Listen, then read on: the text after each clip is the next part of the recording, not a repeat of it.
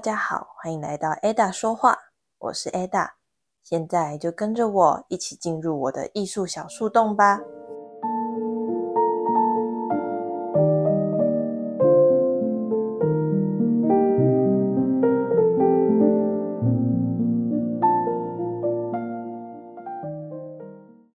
上周的清明儿童连假，不知道大家有没有出去玩，还是有没有在家好好休息呢？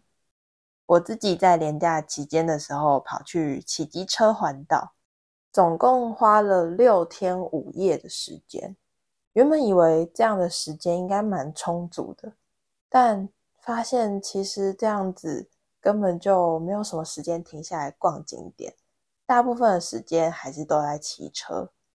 我是从桃园出发，然后逆时针环岛，所以大部分骑车的时候，旁边都有很漂亮的海景。诶，如果大家未来有环岛的计划，真的很推荐就是逆时针这样骑，因为真的离海好近哦，而且台湾的海每个地方都看起来很不一样。我自己在旅途过程中最喜欢的就是。嗯，屏东到台东那段会经过一个龙盘草原，那在那边的话，你就可以站在高高的草原上往下看到一整片的海，哇，那景色真的是超美的，美丽的美景当然就会让人更花时间想要停留。我们的故事主角莫内当然也是啦。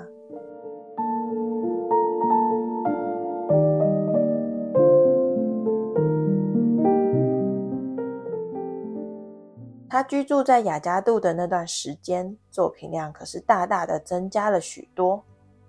很多时候，他除了绘制风景画，也会画自己的家人，像卡米尔坐在紫藤花下的身影，或是卡米尔跟大儿子让在花丛中嬉戏的样子。莫内的朋友们也常常跟着这一家人到户外玩耍，也顺便写生，像雷诺瓦、马内。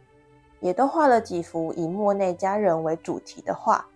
莫内跟他的朋友们在后来共组了一个无名艺术家协会，并且在一八七四年的时候举办了第一场公共联展。这个联展讲求一切公平，所有画派画风都一视同仁。那之所以会催生出这个联展，起因是因为马内在一八六三年举办的沙龙中投稿了一幅草地上的午餐。咦，奇怪，这幅画是有什么问题吗？乍看之下好像也没什么怪啊，不就是两个男的加上一个裸女吗？裸女出现在油画中不是也很常见吗？有什么好大惊小怪的？其实，在当时。只有神在画中才可以是裸的，而草地上的午餐中的这名女子，她可是凡人呐！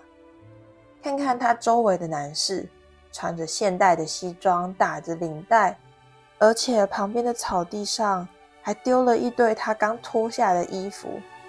哦，她是凡人，不是神。凡人怎么可以裸着身体出现在画里呢？这种对沙龙评审来说根本不堪入目的作品，想当然就是落选啦。不过马内的这幅画成为了当时艺术界即将大改革的导火线。当时的执政者拿破仑三世感觉到了这社会上风气逐渐改变，于是他在一八六三年举办了落选者沙龙。据说当时的落选者沙龙。一天之内就有上千名游客前去观看，甚至比正规沙龙的人潮还要更多呢。那因为有了这场落选者沙龙，莫内和他志同道合的朋友们也觉得应该办一个属于他们的联展。这群无名艺术家的联展，在一个名叫达纳的摄影师他的工作室中举办，参展人数也不多。约莫三十多位参展者，其中包括了莫内、雷诺瓦、比沙罗、窦加。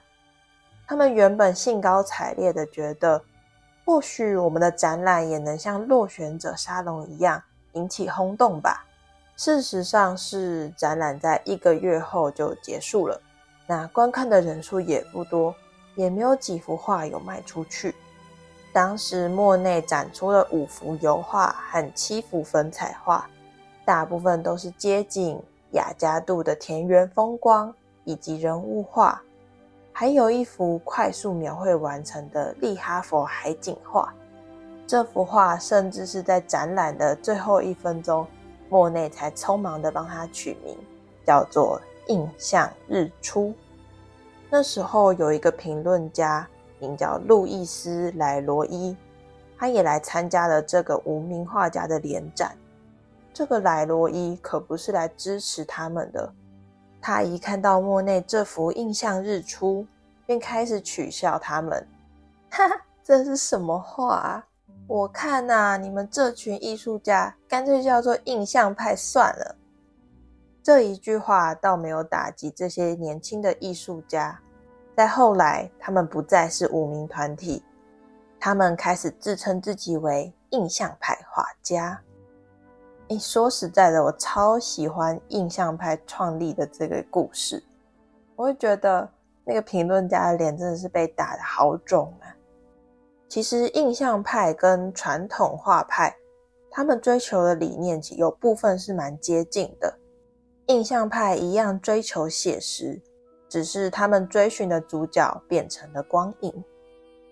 那如果真要说他们的差别的话，传统画派的画家们，他们习惯在画室里面作画。那因为画室里的光线就比较不充足，所以画面通常就会以棕色为主要的色调。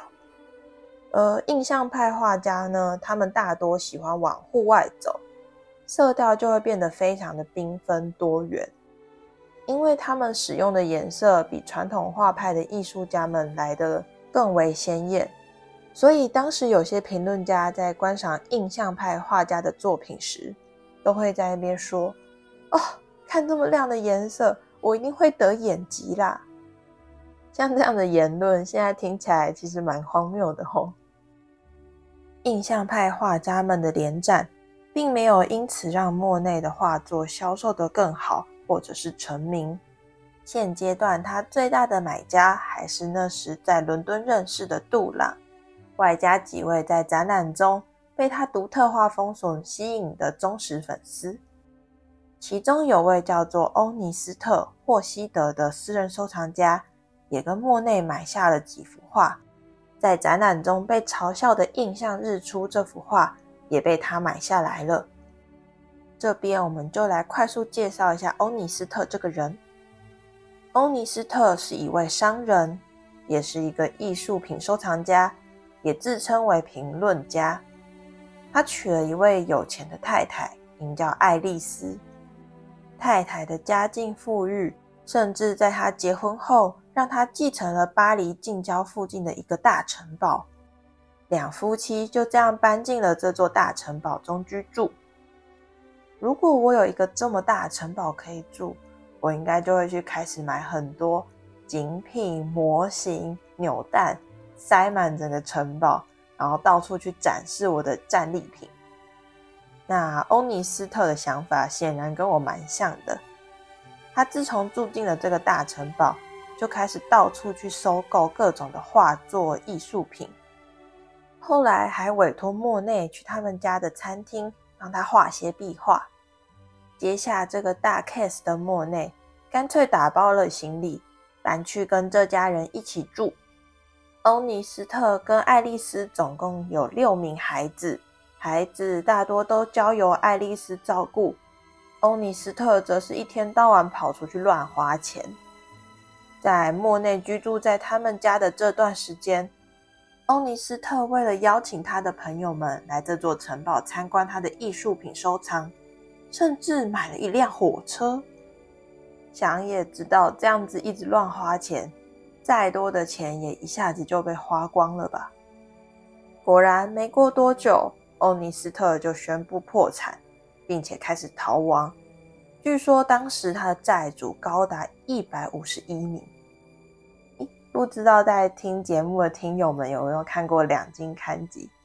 在写正幕的时候，我就一直想到两金刊吉他每次到商店街，就会被商店街的阿姨叔叔们追着讨债的画面。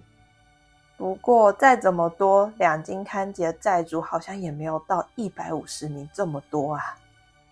破产后的欧尼斯特家不得不搬离了他们富丽堂皇的城堡。欧尼斯特家的男主人已经跑路去了。莫内看着这一家留下的爱丽丝以及六个孩子，他决定将欧尼斯特家和自己家两家并为一家，暂时找个租屋处避避风头。家中的经济仍然困窘，这时又多了七名新的家人。好景不长的是，莫内的太太卡米尔在这时候不幸的染上了肺结核。在当时的年代，肺结核可以说是绝症。卡米尔在生病前，其实早就有了身孕，孕期的不适加上身体的病痛，让卡米尔整个人越来越消瘦了。到了一八七三年的三月，卡米尔生下了他与莫内的第二个儿子，名叫麦克。这时候的卡米尔身体已经虚弱到一个不行。但因为莫内实在没有钱可以让卡米尔去看病，只能多让卡米尔盖上几条被子保暖，或者喝一点热汤，像是呵护着风中残烛一般，勉强的维系着卡米尔的生命。在卡米尔生病的这段期间，莫内只要一有机会，就提着笔不停的画着卡米尔，仿佛画的越多，卡米尔就能离病痛越远一般。但到了一八七九年的九月，卡米尔仍然因为肺结核重病过世了。在卡米尔过世前，莫内坐在病榻旁，他没有像一般人一样悲伤的痛哭，反而挥动着画笔，为爱妻留下临终最后的面容。卡米尔脸上的光彩逐渐暗淡，红润的气色早已消失，转变成灰紫色的。消瘦的身体包裹着层层的被子，雪白的被子也蒙上了一层灰影。莫内的笔触快速的掠过画布，就像是急着多想留住些什么一样。随着光影逐渐暗淡，卡米尔的呼吸也越来越微弱，直到最后停止了。卡米尔的时间停止了，光与影也不再流动。最后的这一刻就这样停留在莫内的画上。这幅病榻上的卡米尔，莫内在右下角一往如既的签上自己的名字。不同的是，他在最后画上了一颗心，就像在对爱妻最后的一次表露他的爱。卡米尔离开后，转眼间迎来了冬天。那年的冬天很冷，很冷。恶劣的天气成为了新闻每天的头版焦点。原本流动着的塞纳河，好像随着卡米尔的离去也冻结了。那年冬天，莫内画了十八幅浮冰系列的作品，大多都是在描绘结冰的塞纳河。巨大的冰块从上游冲刷而下，撞击了河流的周边，碎成了一片片的浮冰。这样讲起来，画面好像非常的冲击、有张力，但其实莫内在绘制浮冰这系列的时候，用了非常多清淡柔和的色调，配合着清晨的微光，画面看起来是非常祥和的。在浮冰这个系列中，多多少少也可以看得出莫内晚期所绘制的睡莲系列那种沉静柔美的感觉。在一八八零年的时候，莫内他在巴黎举办了一个个展。他的个展举办在一间现代生活杂志的办公室。这个个展主要的目标并不是要宣扬印象派，而是商业导向的个展。在这次展览中，木内终于如愿以偿了。他卖了非常多幅画，像刚刚提到的浮冰系列，更是以高价售出。个展的成功让木内更专注在销售画作这方面。他算是头一个看好艺廊的艺术家，他接受各个艺廊的展览邀约，也常约一些艺廊的工作人员到家里做客。他也曾经约过范谷的弟弟席奥到家里做客，原因当然是希望席奥多买几幅他的画到艺廊中贩售。自从画作的销售开始转好，莫内便开始打算将一家人带到更好的地方去居住。一八八三年，莫内带着爱丽丝与八个孩子搬到吉维尼居住。吉维尼是一个位于巴黎西方七十公里的小镇，住在这里的人并不多，周围都是葱郁的树林和碧绿的草。塞纳河缓缓地流过这个小镇，这个漂亮的小镇后来也成为了莫内一家人永远居住的地方。起初，莫内刚搬到吉维尼时，其实并不常待在家，他常常离开家跑出去探险。留下爱丽丝跟八个孩子。有些人会说他不负责任，但要是莫内不画出一些新东西，哪有办法养活这八个孩子啊？不过莫内也不会完全的搞消失，在他出外写生时，也常常写信给在家的爱丽丝。不过这些信也不是在关心家里啦，更不是写给爱丽丝的甜言蜜语。大多时候，莫内在信中都是在跟爱丽丝聊天气。啊，我跟你说，我快发霉了，画布也快发霉了。这天气实在是太糟糕了，太阳到底什么时候才要出来？爱丽丝成为莫内背后的默默守护者。她不像卡米尔一样常常出现在莫内的画中，而是在幕后帮莫内打理好一切。让莫内无后顾之忧的尽全力去作画。收到莫内抱怨信的人不只有爱丽丝一个人，他的画商杜朗也常常收到莫内抱怨天气的信。不过莫内会写这些信，有一部分的原因是因为他想要脱稿啦。毕竟不稳定的天气也没办法让他画出满意的作品。收到好几次这种抱怨天气的信后。杜朗他决定提议莫内和雷诺瓦一起到南法去写生。南法的阳光充足又热情，想必可以画出不错的作品吧。莫内同意了，于是和雷诺瓦一起启程前往地中海岸。原以为暂时不会收到抱怨天气以及脱稿信件的杜朗，才刚清幽个没一下子，又收到莫内的来信了。这次的信中写道：“亲爱的杜朗先生，地中海的阳光确实令我赞叹，但我向来自己工作效率会比较好。多了雷诺瓦，我实在是没办法专注画画呢。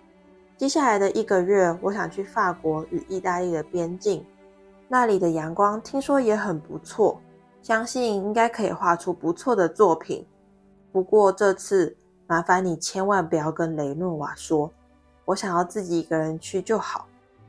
在这之后，莫内跑遍了大江南北，在各地不断的旅游。他也回到当初令他大开眼界的荷兰，在郁金花田里画着郁金花以及风车。但去过这么多地方，诺曼底和布列塔尼的海岸仍然是莫内的最爱。不论去了哪里。每一年，他都还是会回到海边，画上几幅海景画。这样下来好几年，莫内也跟当地的居民越混越熟。他在当地结识了一位波利老爹。波利老爹是布列塔尼一带的渔夫。一开始只是看着这个奇怪的画家搬着大包小包的，想要爬到悬崖上，好奇心使然，让波利老爹前去向莫内攀谈。后来，波利老爹和莫内越混越熟。波利老爹成为了莫内的脚夫，常常陪着莫内到各地写生，扛着画布，提着油画箱，常常一走就是好几英里。莫内又喜欢挑战一些新奇的构图，于是他们常常得爬上悬崖，越过石沟，到处找适合的作画地点。玻璃老爹曾说过：“只有海洋能够让莫内先生开心。他需要水，非常多的水，水越多，他越开心。即使那个浪都打到我们脸上了，衣服也全身湿透了，莫内先生还是可以开怀的大笑。玻璃老爹真挚的陪伴，莫内都看在眼里。他为玻璃老爹绘制了幅肖像画。”并把这幅画挂在他的书桌前。由此可知，玻璃老爹对莫内可说是非常重要的呢。过了大约五年的冒险生活，莫内在1888年决定回到家人们居住的吉维尼，因为他已经有了新的主题想画。在他家附近的田野上，常常有着农民们堆着一座一座的干草堆。这些干草堆在不同的季节以及天气变化下，都有着不同的样貌。莫内想要主题简单单一，把一切的目光都留在光影之间。起初，他只想画一两幅干草堆，殊不知最终花了整整三年，画了二十五幅干草堆系列作品。莫内开始绘制干草堆这个系列时，就是让自己想要挑战更多。色彩与光线所交互出的多种变化，所以他在调色盘里大多只会放六种颜色：铅白色、隔黄色、朱红色、深茜草、钴蓝、翡翠绿。其他画家常用的棕色啊、土色，还有黑色，则是从莫内的调色盘中消失了。更奇特的是，莫内不会在调色盘混色。而是使用刚刚提到的那些颜色，直接在画布上混合，画出新的颜色。所以，当你去看干草堆这些作品的时候，你会发现它的阴影处不会采用任何黑色或褐色来强调，反而会使用低明度、低彩度的深蓝啊、深红之类的颜色，打造视觉上的层次感。后来，在一八九一年的五月，他展出了干草堆的系列。结果大受好评，销售额也完全胜过上一次的个展。于是莫内延续了这样的作画方式，接着画出了白杨树、卢昂主座教堂等这些有名的系列作品。莫内的画风逐渐成为了当时艺术圈的主流。处在浪潮的尖端，许多年轻的新兴艺术家也像当时年轻的莫内一般，开始抨击莫内。食古不化，不知变通。而像莫内的好友们，有些继续挑战更前卫的画风，有的则决定走向更传统的古典风格。到了后来，莫内是少数仍然画着印象派风格的画家了。莫内的经济逐渐稳定，他终于在一八九零年买下在吉维尼一直租赁居住的房子。把房子买下来之后，他花更多时间待在家中，着手改善画室的空间以及花园。原本的花园不够，隔了三年之后，他又在附近买了一片土地，后来变成睡莲池的所在，而且在上面建了座日本式的桥。现在的他不用天天想破头去发想新的主题，也不用拖着逐渐年老的身体。到各地去探险，他终于可以在这个美丽的避风港，静静地画上自己所爱的一切。买下吉维尼的家后没多久，爱丽丝那一直在外跑路的先生霍希德传来了过世的消息。收到这个消息没多久后，莫内便顺理成章地迎娶了爱丽丝，让她正式的成为这个家的女主人。已经年过五十的莫内。有了美丽的花园，家里也有几位仆人和园丁帮他打理这一切，但他每天仍然坚持在凌晨三点的时候就起床，坐着他的画室方小船，在塞纳河上捕捉每天清晨的日出。他也曾经买下了吉维尼的几片土地，就是为了防止工厂在村庄旁边设厂，也会提供一些奖学金。还有一些资金给当地的学校修缮校舍。莫内这么做可不是因为他真的非常慷慨呀，因为他的睡莲池需要饮用一些河水，不得不将部分的河水改道，因此引发了一些村民的抗议。那他前面捐了这么多钱，当地的市长当然就是站在他这边喽。在莫内六十岁开始，他一心一意的开始投入睡莲这个主题。一开始还会描绘整个睡莲池的景致，到了后来，他画的更多的是水和风景的倒影。水面投影出漂浮在天上的云朵，睡莲则在池中恣意生长。画面中的一切几乎都是倒影，好像我们也跟莫内一样，趴在岸边的草地上，看着这个颠倒的世界。在后来的日子里，莫内平均每年完成的画作数量都比以前多上很多。但因为常年在外作画，在一九一二年，莫内的双眼开始出了问题。经过医生诊断后，发现他的两眼都患有了白内障。点眼药水，戴上特别的镜片，这些莫内都试过了，但都不太管用。看出去的色彩全部都是黄黄的一片。这个时期，莫内画出来的画也都是偏向黄色调，然后笔触狂乱无章，画布上都堆满了层层叠叠的油彩。一直到了一九二三年，莫内可能真的受不了了，他鼓起勇气准备接受白内障的手术。那因为当时的医术没有像今天这么发达。如果要解决白内障的问题，只能直接将眼睛里的水晶体摘除。摘除掉水晶体后，感受到的光和色彩跟一般人又不太一样。或许就是因为这样吧，所以莫内在这之后的作品都带有一点点粉蓝色的色调。莫内晚年因为眼睛的疾病，大大的影响他的作画。不过，因为这时候的他也不怎么缺钱。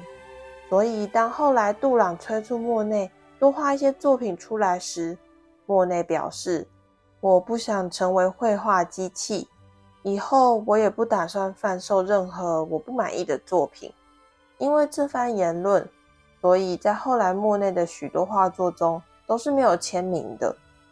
一九二六年的冬天，莫内此时已经是八十六岁的老先生了，他的身体状况很糟。他罹患了肺癌，整天咳个不停，严重的时候还会呼吸不过来、喘不过气，甚至咳血。在那年的十二月五日，这位印象派巨匠离开了世间。莫内临终前特别交代，他的丧礼尽量简单朴素就好，因此在他的丧礼上大约只有五十人出席。当他的朋友克里蒙梭前来哀悼时，看到莫内的棺木上罩着一块黑布，他感慨地喊道：“不，莫内不要黑色！”并重新为莫内的棺木上换上一块花布。最后，莫内安葬于吉维尼教堂中的墓地。他们在吉维尼的故居以及花园，则由莫内的次子麦克继承。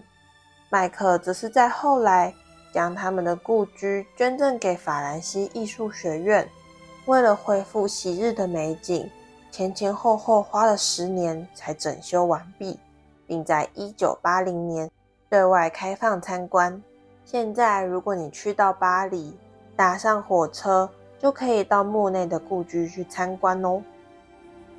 哦，莫内的故事终于在今天完结了。